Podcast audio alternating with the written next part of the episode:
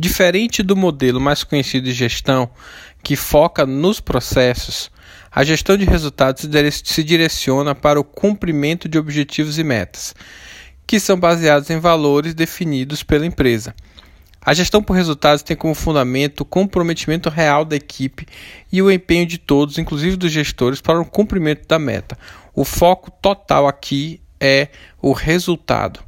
O gestor avalia todos os trâmites da empresa para reorganizar suas equipes e direcionar funções e prazos, mas na verdade seu papel mais importante é transformar seus colaboradores em auxiliares plenamente envolvidos com os objetivos, a partir das transformações que vão ser necessárias para atingir os resultados.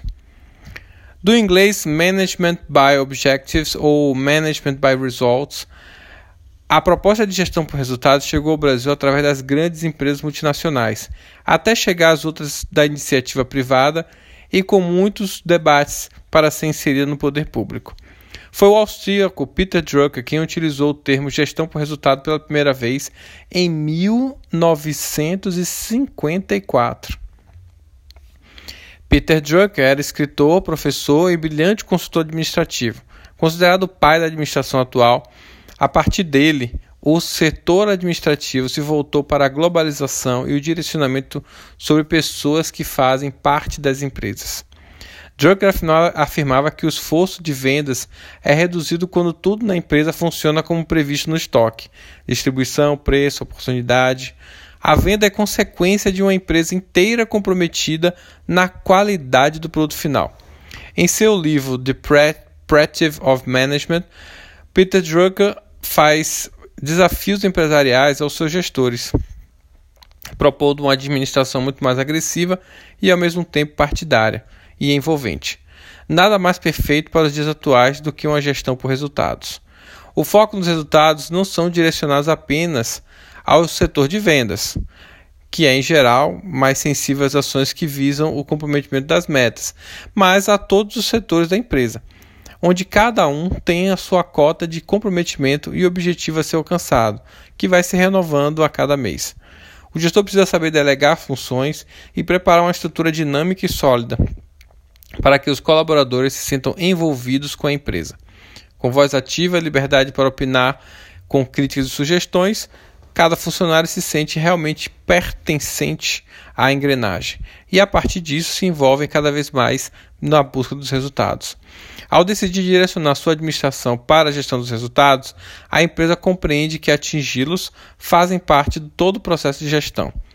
Todos juntos são parte do resultado positivo ou negativo causado pela condução dos trabalhos unidades integradas, assim como setores e funcionários, cada um com sua atribuição para atingirem um único objetivo.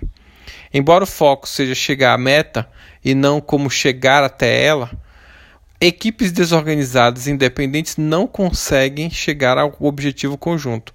Um funcionário que entende que precisa apenas apresentar o resultado, sem se preocupar na organização de como chegar até ele, dificilmente vai conseguir isso. Cada empregado é medido de acordo com o que faz, sempre comparado ao seu desempenho real e o que conseguiu conquistar com ele. Esse tipo de gestão tão intu não, intuti não intitula um líder que faz escolhas e cria sozinho um planejamento estratégico. É o conjunto quem o faz e não os empregados quem estabelecem as metas junto com seus gestores.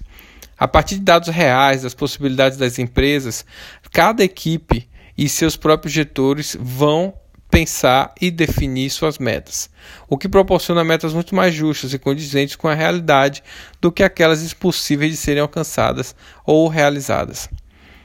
Na união faz essa união faz com que não haja regras muito rígidas e sim um compromisso com o final do no final com o resultado. Se as diretrizes forem cumpridas com rigor, não importa a forma como elas foram realizadas. Dentro desse tipo de orientação, profissionais fazem home office, têm liberdade de trabalhar em nuvem, sem que haja um compromisso de bater ponto ou qualquer outra regra que não esteja linkada com o resultado. Mas ele sabe que precisa apresentar resultados para continuar usufruindo dessa liberdade. Então, cada vez mais as empresas optam por funcionários home office e barateam custos com a sua com a empresa, trazendo para si funcionários muito mais comprometidos e também mais produtivos. É, a mensuração dos resultados a partir das definições de compromissos selados é uma, uma forma do monitoramento do processo. Existem muitos aplicativos, softwares que podem auxiliar você a desenvolver isso. É, mas antes de tudo, o final é do resultado é que a gente precisa compreender o que funcionou e o que não funcionou. Esse sim é o que é importante para você no seu negócio. Quando a empresa adota a gestão por resultados, ela conquista a motivação dos colaboradores que se envolvem em todo o processo, se sentem reconhecidos pelo esforço e o valor do trabalho empenhado. Da mesma forma como a comunicação ganha, já que esse tipo de gestão funciona a partir de uma uniformidade e consistência diária em busca dos, das metas. Esse objetivo de ajudar faz com que os processos acabem se aprimorando e ficando cada vez mais claros e ordenados, aumentando a autoestima de todos e fazendo com que a empresa tenha resultados cada vez melhores.